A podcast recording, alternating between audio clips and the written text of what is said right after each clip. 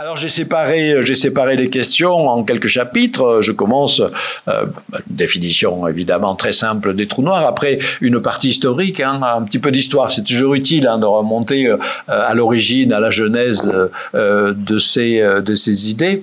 Euh, après, je parle des bases des bases fondamentales de la compréhension physique des trous noirs, en étant évidemment le plus pédagogique possible, mais qui va nous amener à des questionnements très profonds. Qu'est-ce qu'il y a au fond d'un trou noir? Est-ce qu'il y a une singularité, euh, où tout devient infini, ou est-ce qu'il y a des portes de passage vers d'autres univers, le fameux raccourci de l'espace-temps que l'on appelle les trous de verre. Et après, il y a la partie plus astrophysique, et c'est peut-être là où d'ailleurs il y a eu les, les dernières nouvelles sont les plus étonnantes, à la fois les trous noirs les plus communs sont les trous noirs stellaires parce qu'ils sont formés par l'effondrement du cœur des étoiles massives. Ils se comptent par millions. Euh, et puis les trous noirs gigantesques, encore plus fascinants, les trous noirs géants, qui sont au centre, eux, des galaxies et dont les masses, au lieu de faire quelquefois la masse du Soleil, euh, dépassent le million et parfois les milliards de fois la masse du Soleil, avec donc euh, des phénomènes dans, dans l'environnement tout à fait, tout à fait prodigieux. Quel est le rôle des trous noirs après dans le destin futur de l'univers. Et je conclus l'ouvrage par euh, trois, quatre euh, petites questions autour euh, et réponses autour de, du rôle des trous noirs dans l'imagination populaire, à la fois à travers la littérature, la science-fiction, la poésie et le cinéma. Alors, je vais reprendre un petit peu le fil je parlerai pas trop longtemps, enfin je dis ça, mais souvent je me laisse embarquer.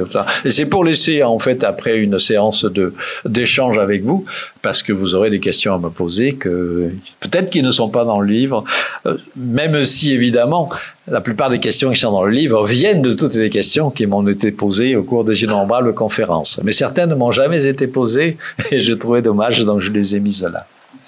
Alors un tout petit peu d'histoire très rapide. Quand est-ce qu'ont été imaginés pour la première fois les trous noirs?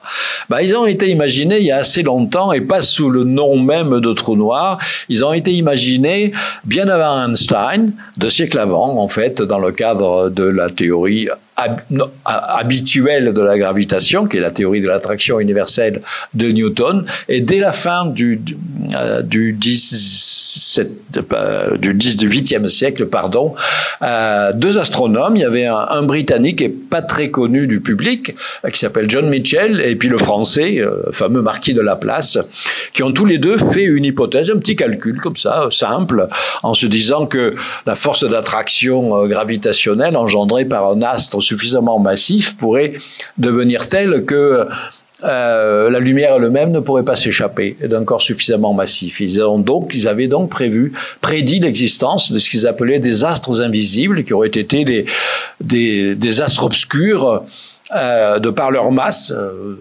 atteignant 10 millions ou 100 millions de fois la masse du Soleil, avec un champ de gravitation capable donc d'emprisonner les rayons lumineux. Après, cette prédiction a été euh, oubliée pendant deux siècles et il a fallu attendre l'avènement d'une nouvelle théorie de la gravitation, qui est la théorie de la relativité générale, qu'Albert Einstein a publiée pour la première fois en 1915, après beaucoup d'années de, réflexion et de travail, et qui présentait donc les phénomènes gravitationnels de façon euh, tout à fait différente que, ne le faisait Newton, et qui ont pu donner une assise théorique solide euh, au, euh, au, trou noir. Euh, donc très simplement, pour résumer, chez Newton, on considère que la gravitation, c'est une force. C'est une force d'attraction, euh, intangible évidemment, euh, agissant à distance, à vitesse infinie. Alors ça marche extraordinairement bien pour décrire la plupart des phénomènes célestes. On a une formule mathématique, on retrouve la, de la mécanique céleste, on fait des prédictions ce genre de choses. Le problème, c'est qu'à la fin du, du 19e siècle, on découvre, par l'intermédiaire d'une autre théorie, qui est la théorie électromagnétique de Maxwell, qu'il ne peut pas y avoir d'interaction à distance instantanée. C'est contre la physique il a une vitesse maximum, qui est la vitesse de la lumière dans le vide. Donc il y avait une contradiction. Donc d'une certaine façon, pour rendre la physique cohérente entre la gravitation et l'électromagnétisme, il fallait supprimer la notion de force instantanée. Et c'est là où intervient Einstein. Et puis euh, des mathématiques nouvelles qui n'existaient pas du temps de Newton, qu'on appelle les géométries non euclidiennes. Euh, qui introduisent en fait de la courbure de l'espace et même la courbure du temps. Voilà. Et c'est dans ce cadre-là que Einstein va redéfinir la gravitation comme une manifestation de la déformation, la distorsion de l'espace-temps dès que vous avez des objets massifs, donc de la matière, des concentrations de matière et d'énergie dans l'espace-temps, mais vous avez une véritable déformation de ce qu'on peut appeler euh, de façon métaphorique le tissu élastique de l'espace-temps qui est d'autant plus déformé que euh, les euh, configurations matérielles énergétiques sont, sont plus concentrées. Et le trou noir, c'est le cas extrême où justement le degré de courbure, donc l'intensité de champ de gravité, est lié à la concentration des corps.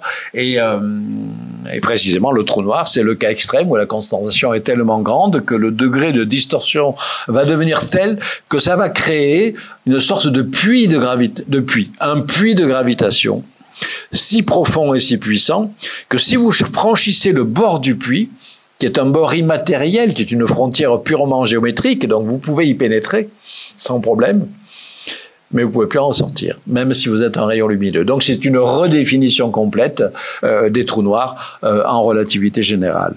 Euh, alors après, évidemment, il faut vous dire que il a fallu des décennies pour qu'on accepte cette conséquence incontournable de la théorie de la relativité, je le raconte dans quelques-unes des questions, et notamment cette chose intéressante que Albert Einstein lui-même, le père de la théorie, s'est très longtemps opposé à l'idée même qu'il puisse se former des trous noirs dans l'univers, ne serait-ce que parce que vous allez le voir, les propriétés physiques euh, des trous noirs sont tellement étranges par rapport aux astres ordinaires que cela semblait impossible qu'il puisse y avoir de véritables configurations matérielles aboutissant à la formation euh, des trous noirs. Donc il a eu beaucoup de résistance à, cette idée donc de, des trous noirs. Il fallait aussi trouver un processus pour les fabriquer. Hein. C'est bien beau de dire on a un puits de gravitation, mais comment on arrive à le former? Alors les premières idées, c'est que on a commencé à comprendre, mais plus tard, après la relativité générale, dans les années 1930, 1940, 1950, les lois d'évolution des étoiles.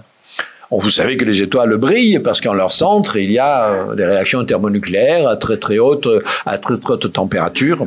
Et puis il arrive un moment, en fait, où le cœur des étoiles s'éteint puisqu'il n'y a plus de, de, carburant essentiellement pour fournir l'étoile à l'énergie. Et le cœur de l'étoile subit ce que l'on appelle l'effondrement gravitationnel, c'est-à-dire que quand il n'y a plus d'énergie sortante pour résister à la compression gravitationnelle, eh bien on a euh, un, effondrement. Alors, pour la plupart des étoiles, par exemple comme le Soleil, qui représente à peu près 90% des étoiles, l'effondrement gravitationnel ne conduit pas du tout à la formation d'un trou noir, tout simplement parce que les masses mises en jeu euh, restent inférieures à une certaine euh, limite critique qui a été calculée par un très grand astrophysicien d'origine indienne qui s'appelait Chandrasekhar qui a eu le prix Nobel de physique euh, quelques décennies après, qui avait démontré qu'en fait, euh, les le, la contraction gravitationnelle du cœur des étoiles ordinaires se terminait dans un objet qu'on appelle une naine blanche.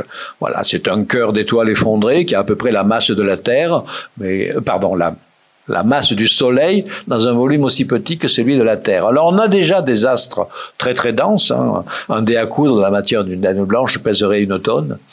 Euh, après, euh, les travaux ultérieurs ont montré qu'il y avait des effondrements gravitationnels peu poussés, formant ce qu'on appelle des étoiles à neutrons. Les étoiles à neutrons, ce sont des boules de 10 km de rayon, avec également des masses d'étoiles. Donc c'est un milliard de tonnes par centimètre cube, la masse d'une montagne dans un dé à coudre. Mais ces choses qui nous semblent extravagantes sont très bien comprises par les lois de la physique atomique, dans des configurations à très très haute densité. Et là aussi, il y a des chercheurs, notamment un brillant qui s'appelait Landau, euh, qui a démontré que les naines blanches ne pouvaient pas supporter leur propre poids si leur masse dépasse 2,5 fois la masse du Soleil. La seule alternative qui reste, c'est un effondrement qui ne peut être arrêté par aucune configuration matérielle, aussi rigide soit-elle, et c'est le trou noir.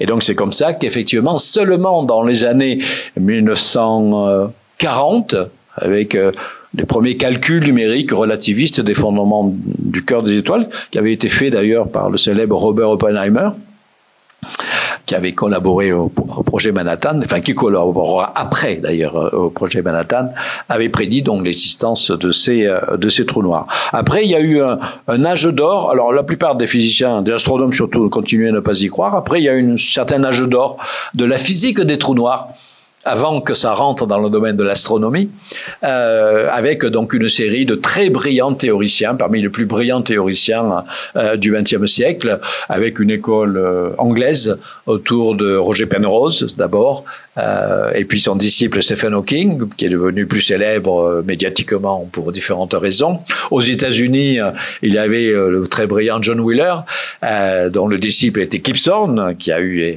le prix Nobel récemment pour son travail sur les ondes gravitationnelles. Et il y en avait donc également en Russie. on en parle moins parce que souvent L'histoire des sciences est racontée par les anglo-saxons qui ont tendance à tout ramener à eux. Mais donc, on a eu de très brillants chercheurs comme Zeldovich, par exemple. Euh, et en France, à l'époque, il y avait très peu. Euh, il y avait pratiquement personne qui travaillait sur les trous noirs. Si je me permets mon petit détour par mon histoire personnelle, donc je vous disais que j'ai fait mes études de mathématiques pures à l'université de Marseille, c'était au milieu des années 70, et puis donc pour les besoins de faire une thèse, c'était pas encore sur les trous noirs, hein, c'était sur des choses bizarres, les singularités de l'espace-temps.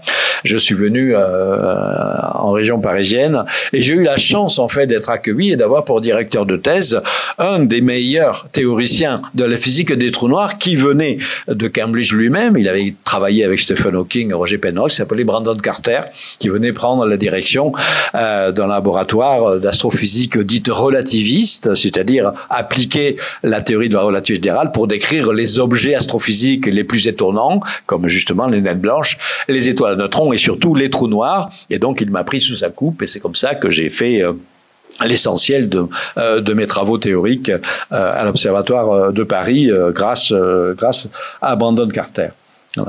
Alors, euh, euh, Définir très simplement un trou noir, ben, je, l'ai fait plus ou moins. Hein, je vous dis, dans le cadre de la relativité générale, c'est un, un, puits de gravitation avec une concentration de matière et d'énergie euh, tellement concentrée que la matière et la lumière donc ne peuvent pas euh, s'en échapper. Euh, avec cette définition, on ne résout pas toutes les questions. Euh, il y a au moins deux questions qui vont se poser. Euh, comment va-t-on prouver l'existence de ces configurations prédites par la théorie sur le plan de l'astronomie si ce sont des astres invisibles? Alors c'est là où effectivement euh, il va y avoir d'énormes développements, mais qui ne se feront qu'à partir des années 1970, euh, et dont je vous parlerai, c'est-à-dire essentiellement observer le comportement très particulier de la matière qui gravite autour d'un trou noir. Ce peut être soit des grands disques de gaz, qu'on appelle des disques d'accrétion, ou pour les trous noirs géants, ça peut être des amas d'étoiles qui gravitent autour, mais dans les deux cas, ces configurations lumineuses sont affectées par le champ de gravitation, et ce que l'on va détecter, ce sont des signatures indirectes de, l'existence des trous noirs en observant le comportement de la matière lumineuse qui va tourner ou voir disparaître dans le trou noir. Il y a une deuxième question qui se pose immédiatement. Ça fait partie d'ailleurs des questions qu'on pose le plus souvent et à juste titre quand je fais des conférences sur les trous noirs. Qu'est-ce qu'il y a dedans? Vous avez un puits. Est-ce que le puits a un fond? Voilà, si le puits a un fond, ça veut dire que la matière s'accumule et l'énergie s'accumule indéfiniment dans ce fond.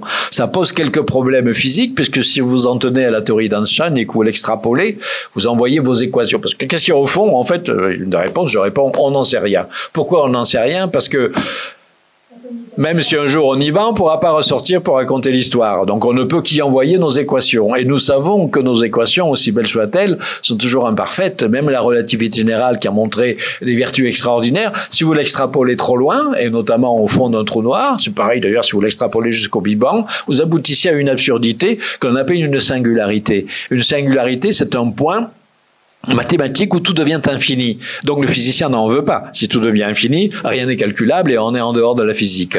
Et donc ça veut dire que la relativité est, euh, est incomplète. Donc soit il y a une singularité au fond, euh, au fond des trous noirs et pendant longtemps on l'a cru. Ça a même valu euh, euh bah, la célébrité du jeune Stephen Hawking avec Roger Penrose. et Roger Penrose a obtenu le prix Nobel de physique il y a deux ans pour avoir prédit la, la, la, la formation inéluctable de trous noirs et accompagné de singularités gravitationnelles en relativité générale. Mais aujourd'hui, et j'ai beaucoup travaillé là-dessus sur ces dernières années, on, est en train d'élaborer de nouvelles théories qui vont justement au-delà de la relativité générale en y incorporant des phénomènes ben, issus de l'autre grande euh, théorie élaborée au XXe siècle est la physique quantique, c'est-à-dire la physique de l'infiniment petit. Et on élabore donc des théories dites de gravitation quantique, dont il y a plusieurs buts. L'un des buts, c'est d'unifier la physique, plutôt que d'avoir deux, euh, deux descriptions euh, très différentes du monde. Le monde à grande échelle qui serait décrit par la gravitation, la relativité générale, et le monde à petite échelle qui serait décrit par la physique quantique. Ça marche dans la plupart des cas, mais il y a justement des situations où il faut les mettre ensemble. Et typiquement, je le répète, ces deux situations, c'est qu'est-ce qu'il y a au fond d'un trou noir et qu'est-ce qu'il y a eu au Big Bang. Vous avez à la fois toute la gravité et vous avez également le très très petit. Donc on élabore des théories de gravitation quantique. Et l'un des buts également, c'est d'éliminer les singularités qui sont intolérables pour le physicien. Voilà. Donc ça, c'est des aspects théoriques, euh, des aspects théoriques euh, des trous noirs. Alors après. Euh, il y a, pas mal d'idées reçues assez fausses, en tout cas dans le grand public, hein, bien entendu, euh, même qui s'intéressent à ça, euh, sur les trous noirs. Par exemple, euh, ben, quelle est la taille de trou noir Est-ce qu'un trou noir c'est forcément petit? Parce que vous pouvez imaginer, effectivement, un effondrement, tout devient extrêmement petit. Alors, ce qu'on va appeler la taille d'un trou noir, c'est la taille de la surface du trou noir. Et il faut bien préciser que contrairement aux naines blanches ou aux étoiles à neutrons, qui ont une surface dure, extraordinairement dure d'ailleurs, la surface du trou noir est totalement intangible.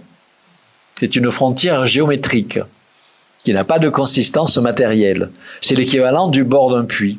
Voilà, vous pouvez franchir le bord du puits. Bon, après, c'est comme j'ai dit, vous ne pouvez pas remonter, en tout cas par le même chemin. Donc, ce qu'on va appeler euh, taille d'un trou noir ou diamètre d'un trou noir, c'est euh, la taille de l'ouverture euh, du puits. Alors, dans l'espace ordinaire à trois dimensions, c'est une sphère, une sphère noire, caractérisée par un rayon ou un diamètre. Et nous avons une formule extrêmement simple qui lie le diamètre ou le rayon, on va appeler ça le rayon, le rayon d'un trou noir, le rayon de la sphère noire, hein, à sa masse. Voilà.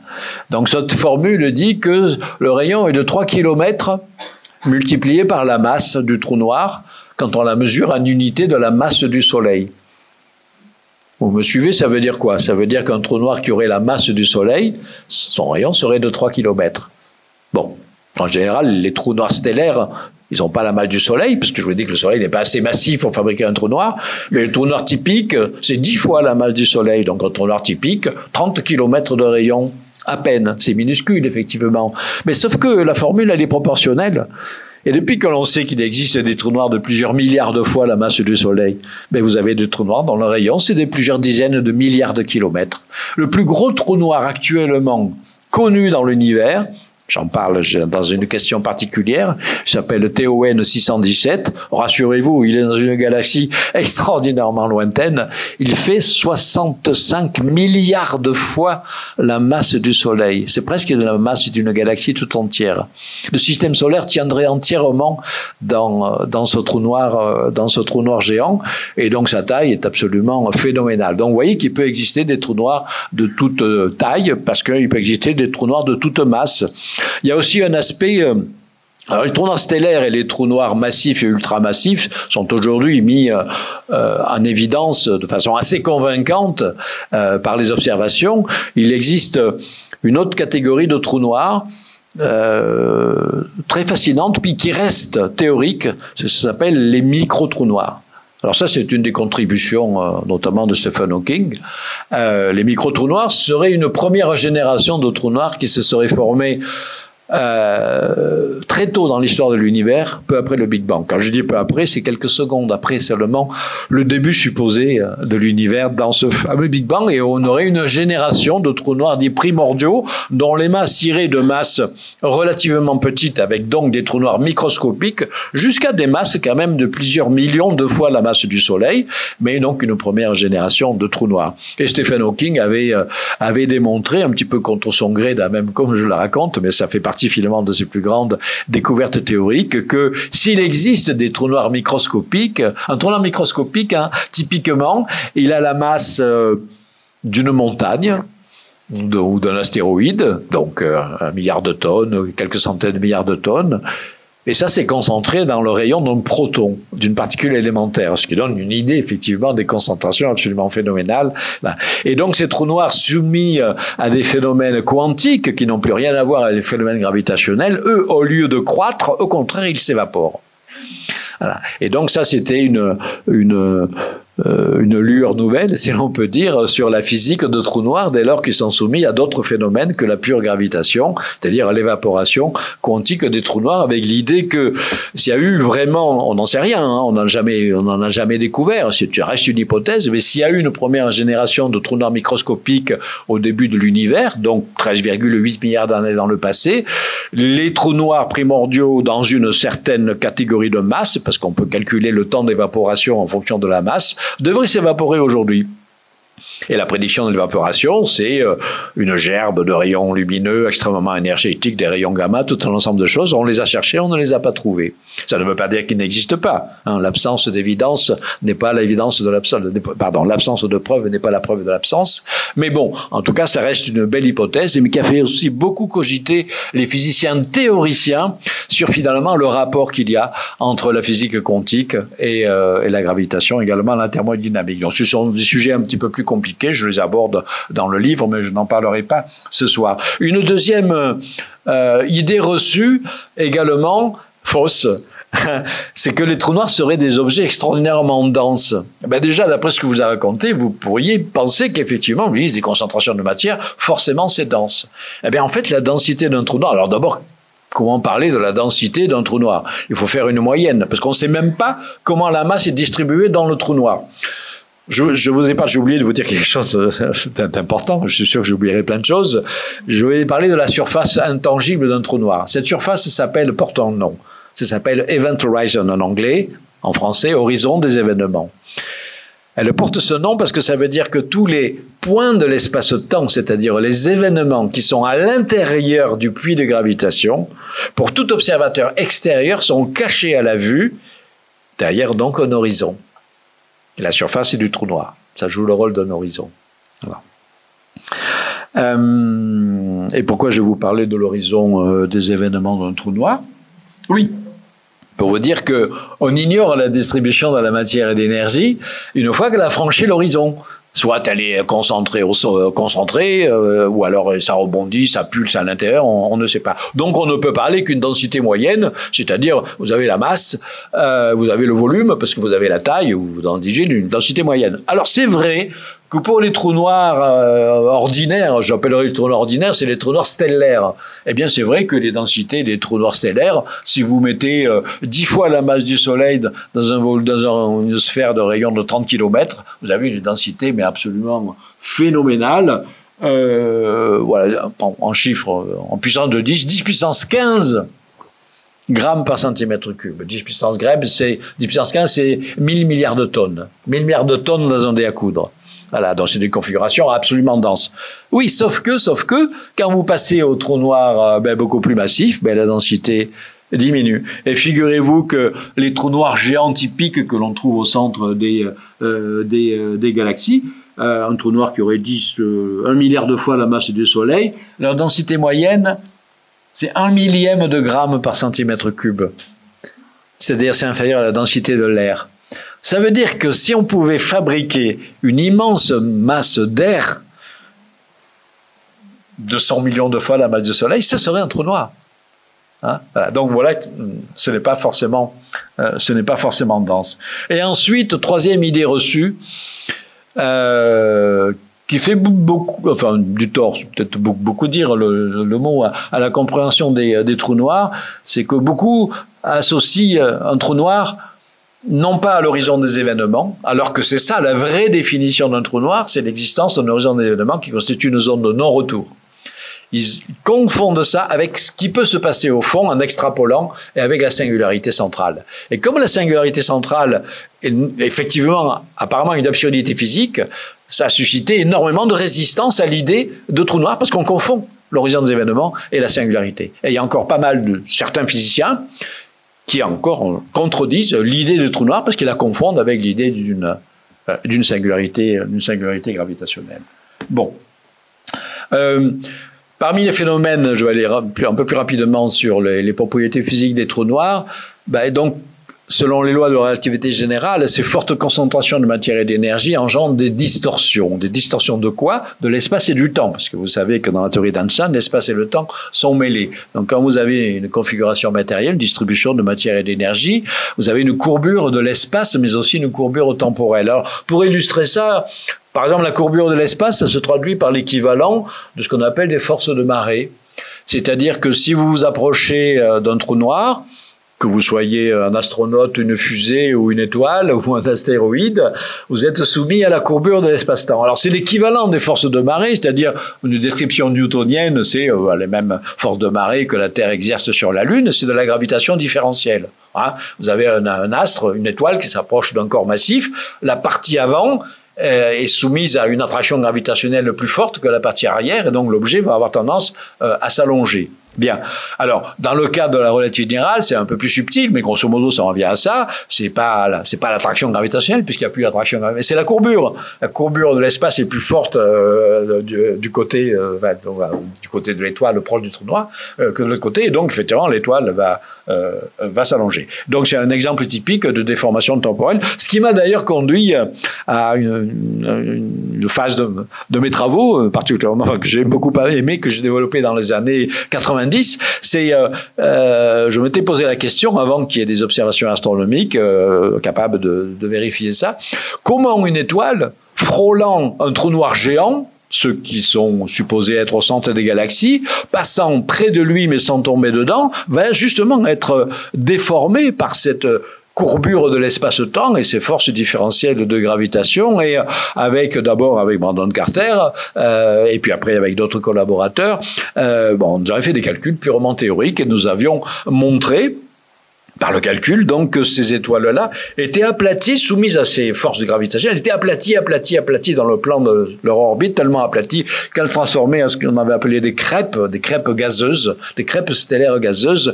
Et à force d'être aplaties, elles finissaient par exploser en produisant une grande flambée de rayonnement. Et nous avions publié une série d'articles, ou en français, je les appelais les crêpes stellaires flambées. Mais en fait, les articles étaient évidemment techniques, étaient publiés en anglais. Euh, alors, ce qui pouvait paraître fantaisiste a été euh, très largement vérifié quelques années après par des observations. Et aujourd'hui, les télescopes qui observent des noyaux de galaxies lointains observent régulièrement des flambées de rayonnement qui sont interprétées par des destructions d'étoiles par les forces de marée. Donc, c'est vraiment euh, voilà une manifestation de cette distorsion extrême de l'espace. Alors peut-être encore plus étonnant et encore moins intuitif, c'est les distorsions du temps. Euh, voyez le trou noir. Il faut savoir qu'en relativité générale, le temps est élastique. Donc, euh, ce qu'on va appeler le vrai temps, on appelle ça le temps propre en fait, c'est le temps d'un observateur ou d'un objet qui est en mouvement et qui a sa propre horloge et il mesure son temps. Ça, c'est le vrai temps. Après, il y a un temps apparent, c'est-à-dire un observateur lointain qui observe l'objet en mouvement. Il ne va pas mesurer du tout le, même temps. Hein.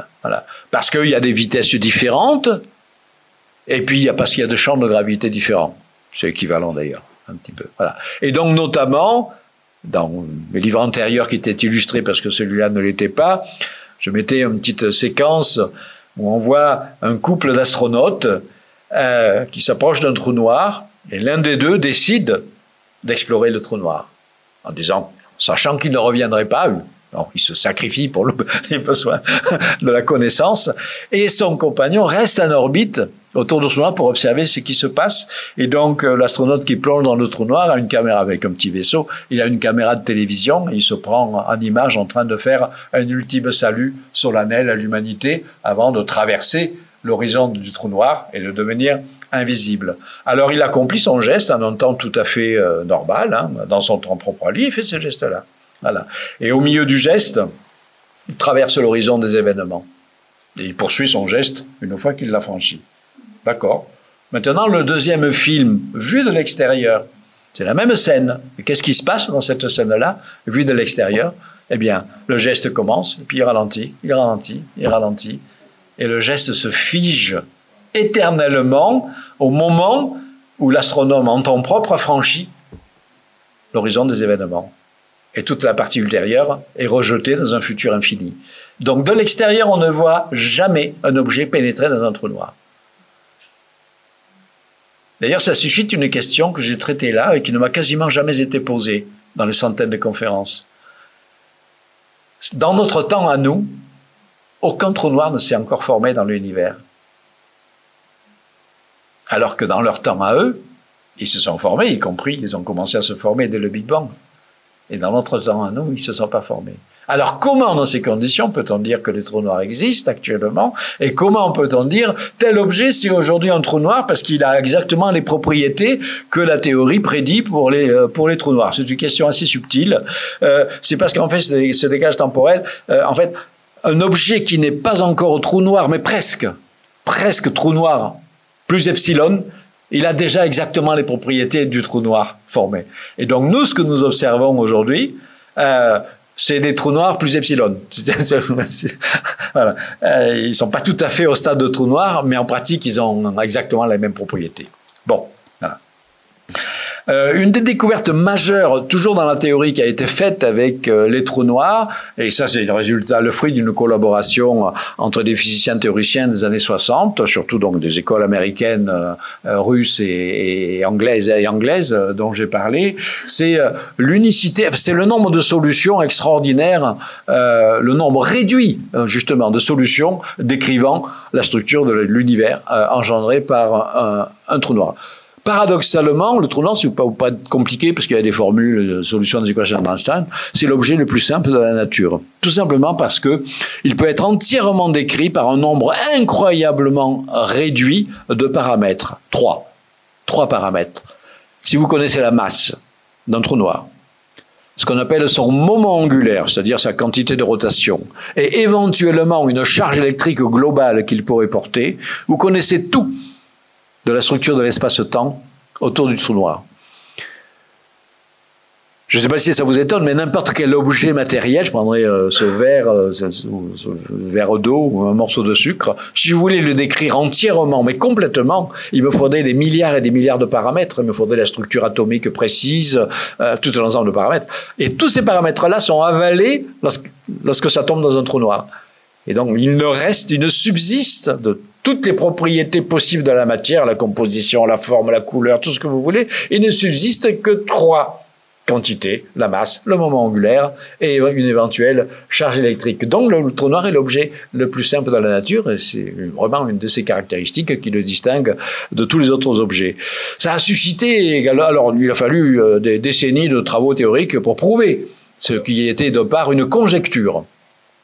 John Wheeler, ce physicien américain qui avait beaucoup d'imagination euh, également euh, verbale, et qui d'ailleurs euh, est le premier à avoir baptisé ces objets que l'on appelait au départ étoiles gelées, astres invisibles, étoiles effondrées.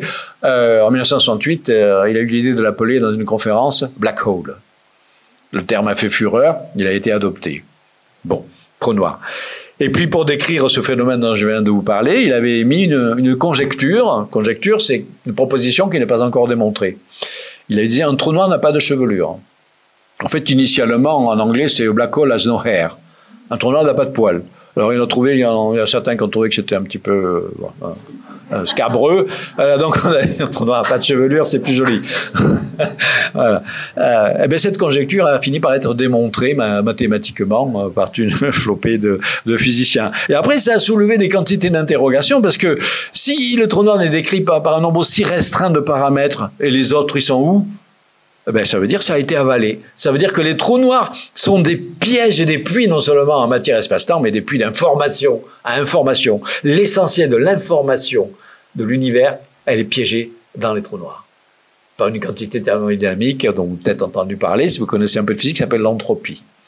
Les trous noirs ont une gigantesque entropie, c'est-à-dire ils retiennent l'information qui n'est pas disponible dans le milieu extérieur. Et l'une des questions, après je vais passer à l'astrophysique parce que là je, là, je pourrais parler deux heures rien que des propriétés physiques des trous noirs, l'une des questions qui se sont euh, levées lorsque on découvre, en tout cas théoriquement, la possibilité que les trous noirs puissent s'évaporer. Le trou noir quantique, s'il s'évapore, tiens, ils vont restituer de l'information. Question, est-ce qu'ils restituent toute l'information ou pas? Et là, grand débat entre deux écoles de pensée. Une première école, soutenue par Stephen Hawking, qui avait découvert le processus d'évaporation, qui maintenait qu'il y avait une perte irréversible d'informations. C'est-à-dire que lorsque le trou noir s'évapore, il y a un peu d'information qui est récupérée, mais pas la totalité, donc une perte évasion. Après sont arrivés euh, dans les années 90 les physiciens euh, issus de la théorie quantique des champs, de la physique quantique, pour faire de plus simple, qui au départ n'étaient pas relativistes, mais les experts en théorie quantique des champs, et qui disent, je suis désolé, mais euh, en théorie quantique des champs, un système quantique ne peut pas perdre de l'information. L'information est conservée. Donc, il y a un paradoxe. Ça illustrait justement l'incompatibilité entre la relativité générale classique, c'est-à-dire non quantique, et la théorie quantique des champs. Donc, il y a eu un énorme débat qu'on appelait le paradoxe de l'information. le paradoxe a été en partie résolu, mais pas complètement. Cela dépend des approches dites de gravitation quantique, euh, auxquelles j'ai fait allusion tout à l'heure, théorie des cordes, gravité quantique à boucle, ainsi de suite. Alors voilà tout un ensemble de problèmes théoriques sur les trous noirs. Et même si les trous noirs n'existaient pas dans la nature, même si on n'avait pas, bon c'est pas le cas comme vous allez le voir, mais ils, ont, ils auront joué un rôle absolument essentiel sur le plan conceptuel pour mieux comprendre le lien entre la gravitation, la physique quantique et également les lois de la thermodynamique dont je n'ai pas le temps de vous parler, mais il se trouve que également des développements majeurs ont montré que l'évolution des trous noirs obéit à des lois qui sont euh, l'équivalent des lois de la thermodynamique euh, habituelles que nous connaissons, donc des objets théoriquement absolument fascinants. Euh, la dernière petite mention théorique que je ferai sur le trou noir, j'en ai brièvement parlé au début, euh, ben c'est effectivement qu'est-ce qu'il y a au fond, où va la matière et l'énergie? Et donc j'ai dit que euh, dans euh, les considérations, les, les configurations les plus simples, mais probablement inexactes, il y a une singularité, un nœud infini. Et dans des configurations plus sophistiquées, notamment lorsque des trous noirs sont en rotation, ou lorsqu'on met de la physique quantique pour décrire ce qui se passe vraiment dans les champs gravitationnels très forts, la singularité est éliminée. Alors après, vous avez plusieurs configurations. L'une des configurations dont je parle dans plusieurs questions, parce que je sais que ça fascine beaucoup euh, les personnes intéressées par ça, euh, c'est la configuration dite du trou de verre, wormhole en anglais, là encore un terme forgé par John Wheeler, euh, pour dire que le fond d'un trou noir n'est pas nécessairement bouché, mais fait peut faire déboucher, ouvrir une sorte de tunnel, un tunnel d'espace-temps, qui est une distorsion extrême de l'espace et du temps, que vous pouvez éventuellement franchir. Euh, en tout cas, si vous êtes une particule élémentaire, en vaisseau spatial, c'est un peu plus dur, évidemment, mais enfin, en tout cas, au moins une particule élémentaire, euh, vous pouvez la traverser et ressortir ailleurs dans l'univers sous la forme euh, bah, ce qu'on appelle une fontaine blanche, qui serait en fait un trou noir fonctionnant à l'envers, c'est-à-dire un jaillissement spontané d'énergie. Ces idées, d'abord écrites sur le papier dans les années 60, et donc euh, au, départ qui ont intéressé évidemment les physiciens théoriciens, ont rapidement été récupérées par euh, la science-fiction, tout simplement parce que les premiers calculs montraient que si on empruntait un trou de verre, et qu'on pouvait euh, le traverser sans être euh, écrasé par les forces de marée, la courbure, etc., eh bien, on aurait trouvé enfin les raccourcis pour voyager dans l'espace et dans le temps. Vous savez que dans l'espace ordinaire, on est malheureusement limité, et probablement à jamais, parce que ça semble être une loi de la physique incontournable, par la vitesse de la lumière dans le vide qu'on ne peut pas dépasser. Et donc, les distances qui nous séparent, ne serait-ce que même des étoiles proches, ne parlons pas des étoiles plus lointaines, ne parlons pas des galaxies, euh, sont absolument inaccessibles à notre mouvement c'est frustrant parce qu'on les voit au télescope. Elles sont inaccessibles à notre vue. Notre télescope sont capables de sonder les milliards d'années-lumière de distance. Et le seul fait de penser qu'on ne puissera même pas sortir de notre petit système solaire, ou au mieux, si on est un peu patient, mettre 50 euh, ans ou 100 ans euh, en se faisant congeler pour aller juste sur Proxima du Centaure, l'étoile la plus proche, c'est un peu frustrant quand même. Hein. Sauf s'il existe des raccourcis d'espace-temps, qui seraient donc ces trous noirs, euh, à condition qu'ils soient traversables improntable. Donc, euh, ça a été largement utilisé dans la science-fiction. Stargate, Porte des étoiles, ce genre de choses, ou des films comme Interstellar, qui utilisent ces genres de choses qui ne sont pas donc issus de l'imagination euh, d'écrivains et de cinéastes, mais qui sont d'abord issus de l'imagination théorique de physiciens de premier plan, euh, qui après, on espère, on espère que ça puisse exister. Sinon, pour l'instant, on voit pas trop de, moyens pour voyager, pour échapper un jour. alors, si on parle de confinement, là, il y en a un vrai, hein, le vrai confinement dans le système solaire. Voilà, qui risque de durer longtemps. Voilà. Bon, alors, euh, quelques mots sur euh, les trous noirs astrophysiques. Euh, donc je vous disais qu'il y avait des trous noirs de type stellaire, hein, parce qu'ils sont formés par l'effondrement du cœur des étoiles massives.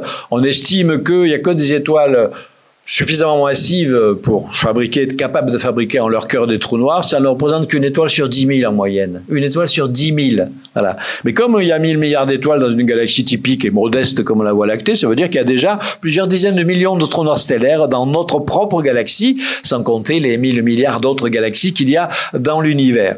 Alors les trous noirs stellaires euh, ont été... Euh, bah, on s'est dit, bon, ils peuvent exister, mais comment on va faire pour les détecter? Alors l'histoire, ça remonte au début des années 1970. Euh, on s'est dit, mais les trous noirs stellaires, un certain nombre d'entre eux vivent en couple, comme la plupart des étoiles. Je ne sais pas si vous le savez, mais les étoiles, comme la plupart d'entre nous, vivent en couple. On appelle les systèmes d'étoiles doubles. Dans un couple d'étoiles, ben, l'une d'entre elles, plus massive, a évolué plus rapidement, a pu se transformer en trou noir. L'autre, moins massive, plus modeste, est restée à l'état gazeux. Et vous avez une phase du couple dans laquelle euh, le trou noir euh, va fonctionner comme une sorte d'aspirateur gravitationnel en arrachant progressivement les couches gazeuses extérieures de l'étoile partenaire.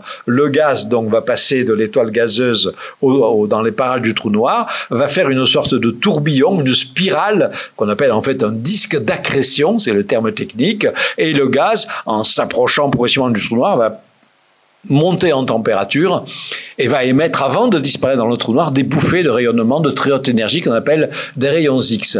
Alors, c'est toujours la magie de la théorie qui précède souvent les observations.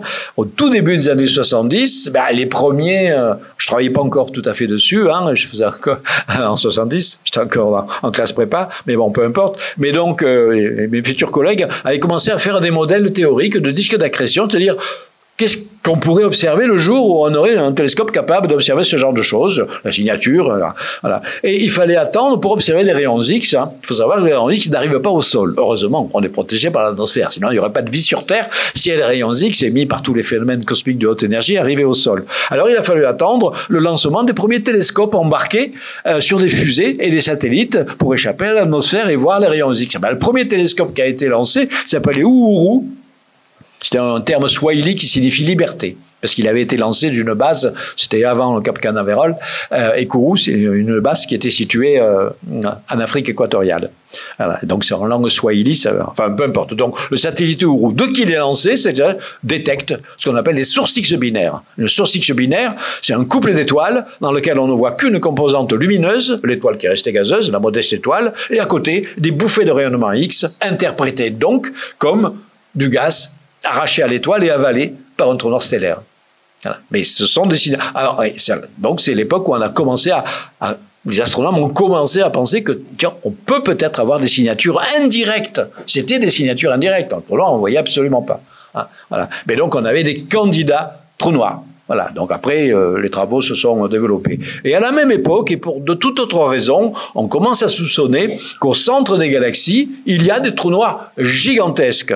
Alors cela, comment on va les voir? Alors au départ, simplement, on s'est dit, mais il y a des galaxies. Notamment, on avait commencé à découvrir dans la fin des années 60 des galaxies particulières qu'on appelle des quasars sans doute peut-être entendu parler évidemment de ce terme-là. Les quasars, c'est quoi? Bon, au début, on ne savait pas trop, puis après, on a compris que c'était des galaxies qui étaient extraordinairement lointaines, mais qui étaient fabuleusement brillantes. Donc, ça veut dire que euh, elles étaient intrinsèquement incroyablement brillantes, et euh, les calculs, les estimations, en tout cas, c'est pas des calculs très sophistiqués, euh, montraient que aucun processus normal de physique nucléaire, etc., ne pouvait expliquer de telles débauches d'énergie qui étaient engendrées en plus dans une région très très petite du cœur de ces galaxies.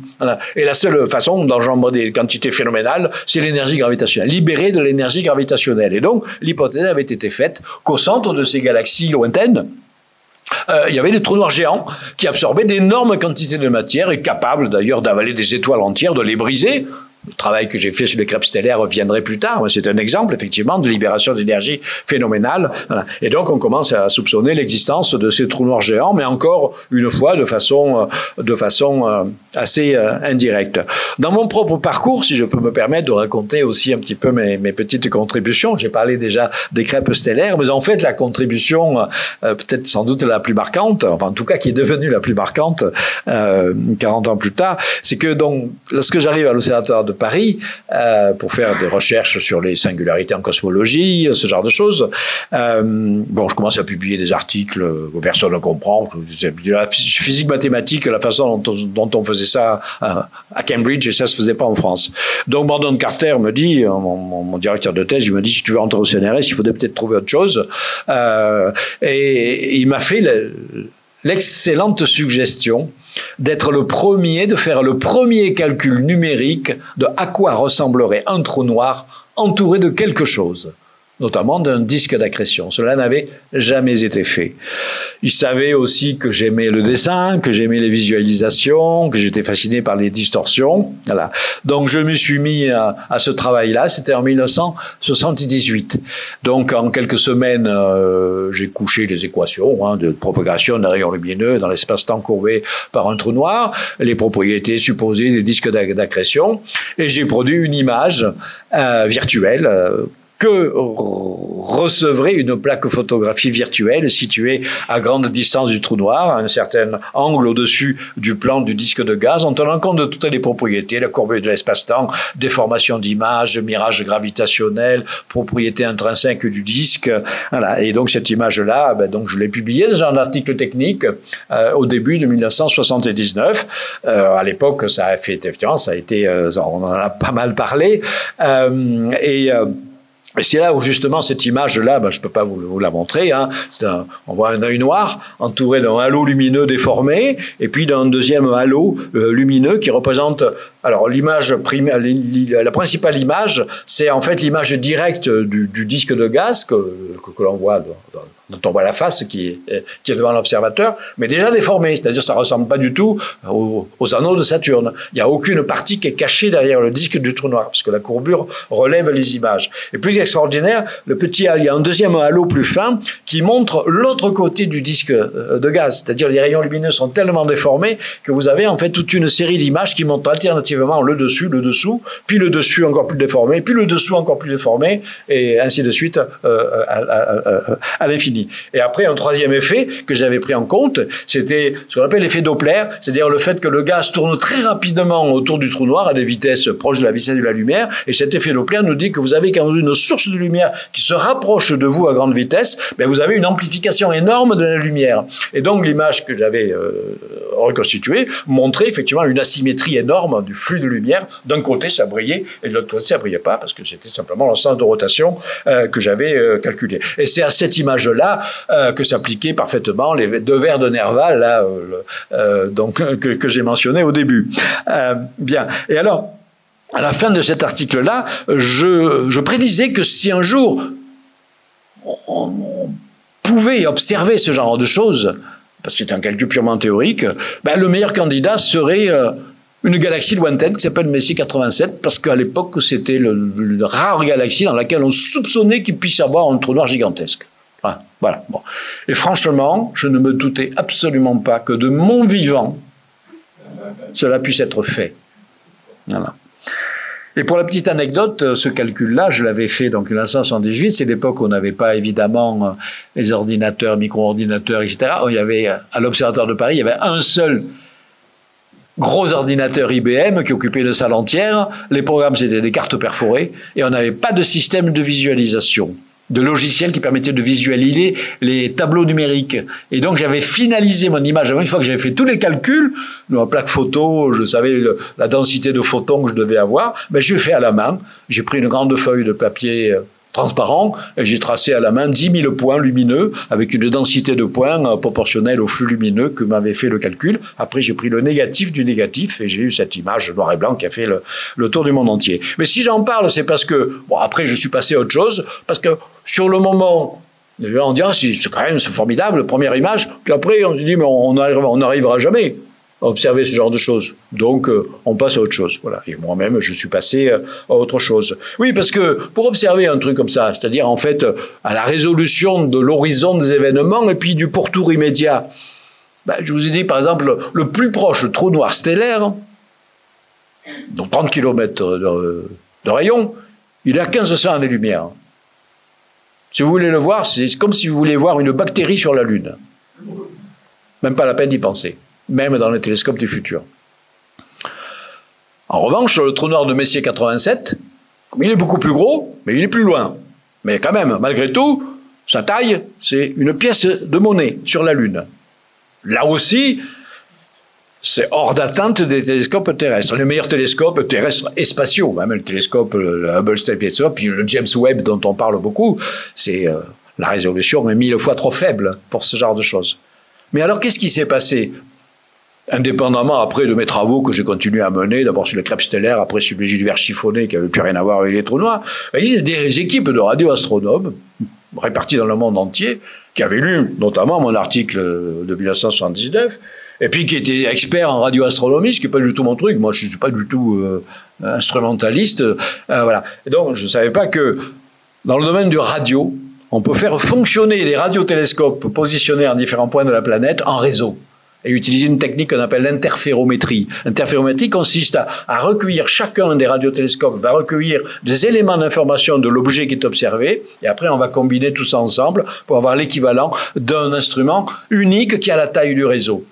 Et donc ils ont mis 17 euh, ans pour mettre au point ce réseau de radiotélescopes s'étendant sur la planète entière, avec des télescopes au pôle sud, au Chili, Hawaï, aux États-Unis, en Europe. Ça fait un réseau de 10 000 kilomètres. Et ils avaient calculé qu'avec un réseau de 10 000 kilomètres et fonctionnant, dans, plus c'est plus compliqué, fonctionnant dans un certain domaine de longueur d'onde radio, parce que la résolution dépend aussi de cela, eh bien on avait juste l'accès à l'équivalent d'une pièce d'un euro sur la Lune. Et ils se sont dit, eh bien, il y a deux candidats, deux candidats qui rentrent juste dans cette catégorie.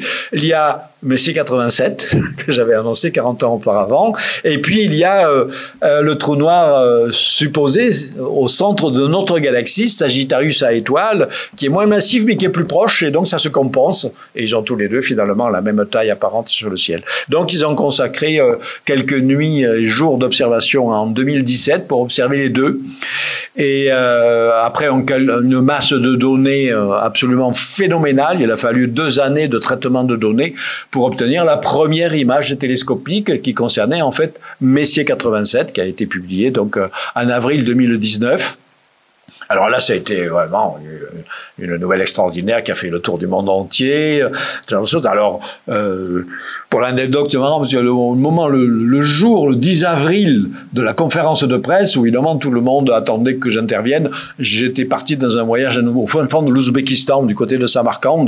Bon, donc euh, je ne pouvais pas intervenir directement. Voilà. Mais dès mon retour, on m'a invité à l'université de Harvard qui pilotait tout ça. Et si vous voulez voir cette image, à la fin, vous vous rapprocherez de moi. Vous voyez le petit pins que j'ai là, qui m'a été offert par l'université d'Harvard qui reproduit donc euh, l'image du Messie 87. Alors plus récemment, si vous vous souvenez, puisque Vision vous intéressait au sujet, j'espère, au mois de mai dernier, il y a eu l'image du trou noir galactique Sagittarius A étoile. Alors il a fallu trois ans de plus pour l'obtenir, et pourtant elle avait été observée euh, à la même époque. Voilà. Alors les raisons sont un peu compliquées. J'écris notamment euh, des explications sur mon blog, parce que j'ai un blog aussi où j'explique beaucoup de choses. Voilà. C'est parce qu'en fait, le trou noir Messie 87, il est tellement géant qu'il est très stable.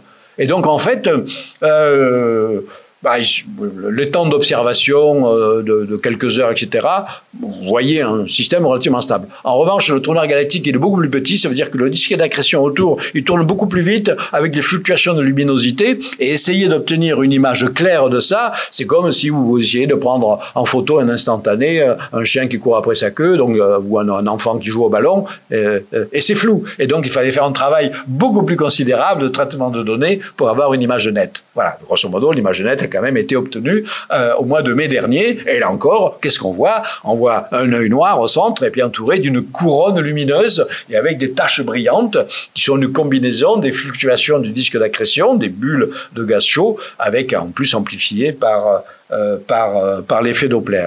voilà, donc euh, fait partie des, des, voilà, de ces magnifiques aventures sur ces visualisations de, de trous noirs.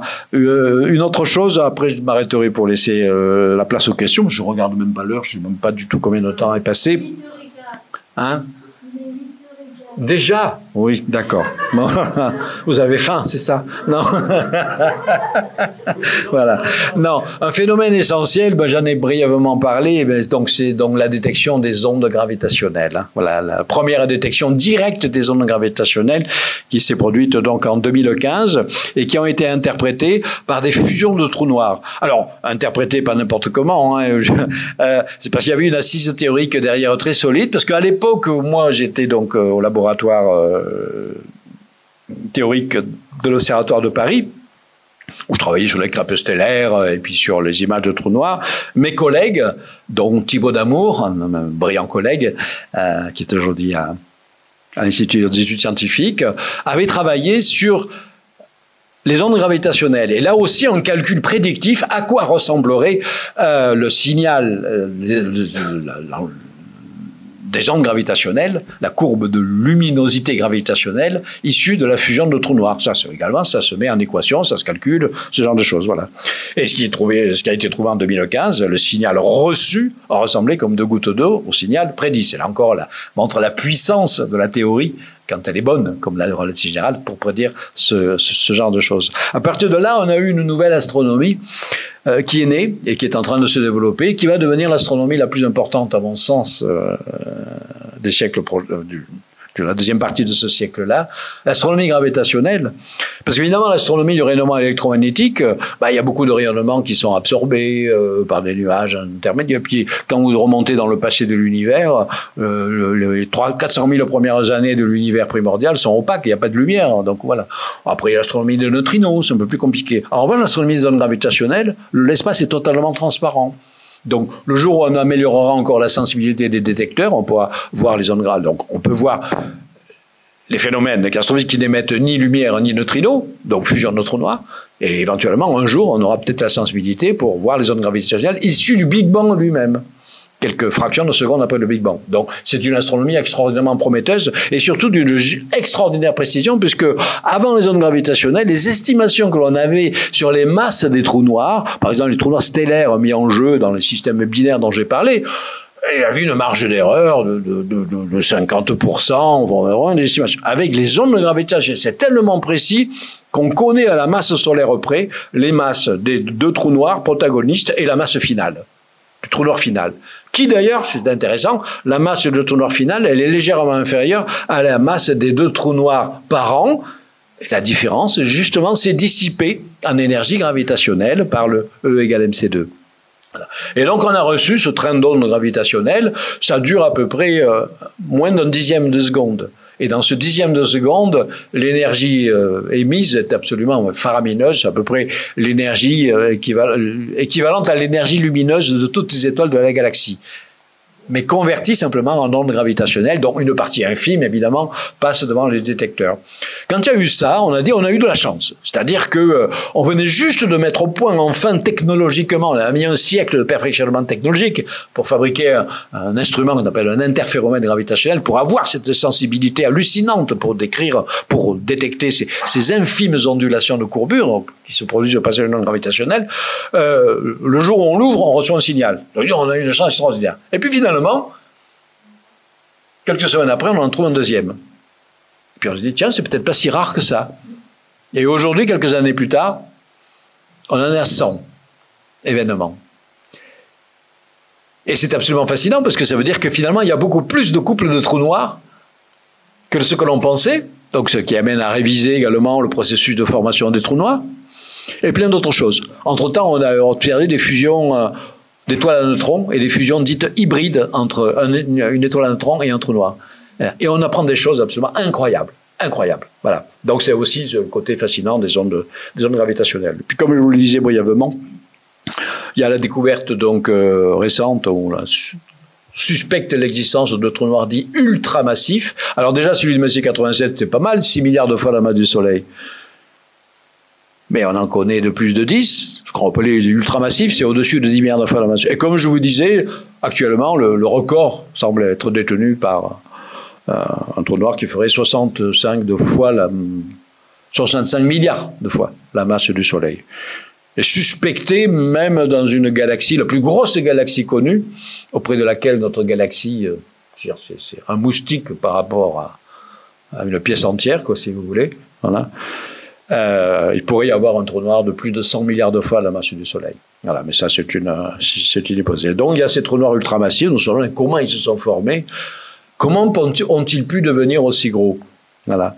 Et justement, ces, choses-là, ça, ça, a permis également un rebondissement théorique intéressant, c'est-à-dire un retour en force de, de l'hypothèse de trous noirs primordiaux massifs, dont on avait parlé il y a 30 ans et 40 ans. Moi, j'avais été l'un des rares à soutenir cette idée-là dans, dans mes livres de l'époque, puis après, ça avait été un petit peu abandonné. Et puis, on se rend compte aujourd'hui, finalement, que les galaxies se sont formées beaucoup plus rapidement que ce que l'on pensait. Alors, indépendamment des recherches directes sur les trous noirs, vous avez peut-être suivi l'actualité sur le fameux James Webb Telescope. Et le James Webb Telescope, le premier résultat que l'on a, c'est qu'il a trouvé des galaxies qui étaient beaucoup plus lointaines que ce que l'on pensait. On appelle ça le décalage spectro-rouge très avancé. Ça veut dire que les galaxies, au lieu de s'être formées comme on le pensait seulement 800 millions d'années après le Big Bang, parce qu'il leur fallait quand même le temps pour se fabriquer, bah, il semblerait qu'il y en a qui se soient formés dès 200 millions d'années après le Big Bang. Euh, et donc pour ça, euh, ben, il faut avoir d'autres idées, et notamment des germes, des germes initiaux autour desquels ils seraient formés. Et on commence à ressortir l'idée que ces germes initiaux pourraient être des trous noirs primordiaux massifs formés dans les quelques secondes seulement après le Big Bang, et grâce autour desquels se seraient formées les premières, les premières galaxies.